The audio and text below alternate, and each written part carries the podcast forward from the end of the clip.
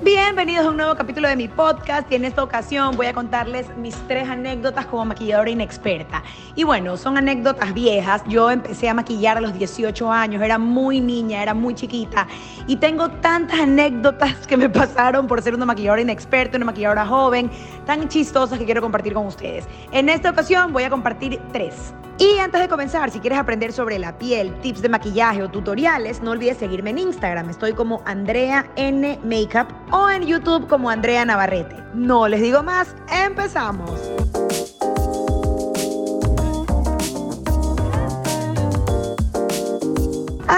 La que no sabe qué hacer con la plata. Y literal, eso fue lo que me pasó. Terrible, por favor, no se pierdan esta historia. Decidí ir a maquillar sin cartera. Solamente tenía mi caja de maquillajes y según yo tenía todo lo necesario, mi cédula, una tarjeta.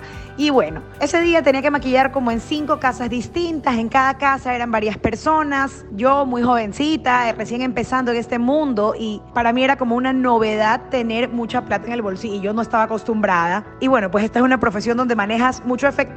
Al ir de casa en casa no cobraba en esa época con tarjeta de crédito, entonces todo era plata. Y bueno, así concluyó mi día, 9 de la noche, regresaba a mi casa, yo no tenía cartera, me subo al carro de la última casa y tenía todo este fajo de billetes que no sabía dónde ponerlos y decidí meterlos abajo de mi asiento del carro para que no se me pierdan, según yo. Me bajé, llegué a la casa, me dormí, me olvidé por completo que esa plata estaba en el carro y al día siguiente cuando salgo para irme a la oficina, el carro no estaba. Resulta que mi esposo había decidido llevarlo al taller porque ya le tocaba el mantenimiento y todo mi fajo de billetes estaba guardado abajo de mi asiento del carro. Casi colapso. No se me ocurría llamar a mi esposo a contarle porque me iba a matar, me iba a decir que por qué era tan desorganizada. Yo creo que en esa época habré tenido unos 19 años y decidí agarrar mis cuatro cosas e irme al taller. me fui al taller, obviamente que yo no conocía, nunca en mi vida había entrado fui a, decir que se me había quedado algo en el carro, que por favor me, me, dejen ir a ver. Entré hasta el taller, a los recovecos más insólitos que se pueden imaginar. Me metí al carro y ahí está mi fajito de billetes. Nadie se había dado cuenta. Fue una historia con suerte, obviamente me volvió al alma al cuerpo. Y bueno, les cuento la segunda historia. Andrea la que no sabe decir que no. Y es que esto es algo tan común. El maquillaje es algo demasiado cotizado. Todo el mundo se pelea por maquillarse cuando tienen un evento. Nadie le importa el precio ni la lejanía del lugar con tal de verse bien. En las crisis económicas más terribles la gente se sigue maquillando, sigue pintando el pelo, sigue comprando productos de belleza. Y bueno, ahí viene Andrea la que no sabe decir que no. Y claro, esto pasa por inexperta. Estás en una casa maquillando a alguien y luego viene la mamá.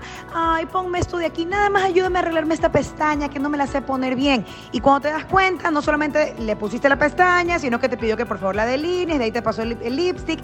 Y claro, te tocó maquillarla completamente cuando ella solamente quería que le ayudes a ponerse la pestaña. Esto debería llamarse como la clienta conchuda. la clienta conchuda. Ponme un poquito nomás y claro, la terminas maquillando total. Y bueno, tienes las dos caras de la moneda, ¿no? Porque por un lado pudiera ser la clienta conchuda entre comillas, pero por otro lado tú puedes cobrarle su maquillaje y decirle, ok, la maquillo completamente y de hecho empiezas a maquillar a gente que no estaba en tu agenda, porque hay gente que cayó de última hora, todo el mundo se quiere maquillar cuando tiene eventos, pero eso es de inexperta, porque tú si es que eres experta, si es que ya tienes mucho tiempo maquillando, tienes que dominar tu agenda, tienes que tener todo apuntado para no atrasarte con los turnos. Y bueno, ya eso es otra historia. Mientras les grabo este podcast, camino por la escuela de maquillaje, arreglo las mesas, porque de hecho el día lunes vamos a empezar el primer curso presencial de maquillaje profesional. Es un intensivo de un mes y medio que en un año, literal, hace un año no dictamos cursos presenciales y estoy de lo más emocionada. Será un curso muy especial para retomar en esta pandemia y bueno, van a ser grupos chiquititos, va a ser maravilloso. Pero mientras estoy grabándoles este podcast, caminando por la escuela, en esta comodidad, en este lugar tan lindo, recuerdo que no siempre fue tan lindo mi lugar de trabajo. Y ahí viene la tercera anécdota como maquilladora inexperta, no tener un lugar cómodo para trabajar. Por Dios, todo lo que he vivido gracias a eso. Ring, suena el teléfono. Andrea, ¿cómo estás? Maquillame por una sesión de fotos que me voy a hacer mañana a las 7 de la mañana en la playa. Yo en esa época no tenía un estudio de maquillaje donde poder maquillarle y le digo, ok, voy a tu casa a las 5 de la mañana, te maquillo y nos vamos a la playa. Y ella me dice, no, a las 5 de la mañana imposible, mi papá me mata, esto es una sesión que él no sabe, no, no, no, no. Maquillame en la playa, yo llevo toda una mesita para que te acomodes. Bueno, me la pintó como que era todo tan cómodo y tan perfecto que acepté. No les alargo el cuento, lo terminé maquillando literalmente sentadas en la arena. Y como la arena es volátil, es un polvillo que está en el aire todo el tiempo, todos mis productos de maquillaje terminaron hechos un desastre, un asco total. En los lipsticks había arena pegada. Y ni hablar del glitter. Es que me acuerdo a Ellen DeGeneres que un, día en su programa que dijo que el glitter, la escarcha, es como un invento del demonio porque la limpias y pasan los meses y sigues encontrando brillitos. Eso es lo que me pasó a mí. Se regó un glitter, literal, por el viento, por la arena, por todo. Y creo que después de tres años yo seguía recogiendo el glitter pegado en absolutamente todas mis cosas. Y bueno, más que historias terribles, difíciles, son historias súper chistosas, súper alegres, que me encantan porque ha sido parte de mi vida como maquilladora.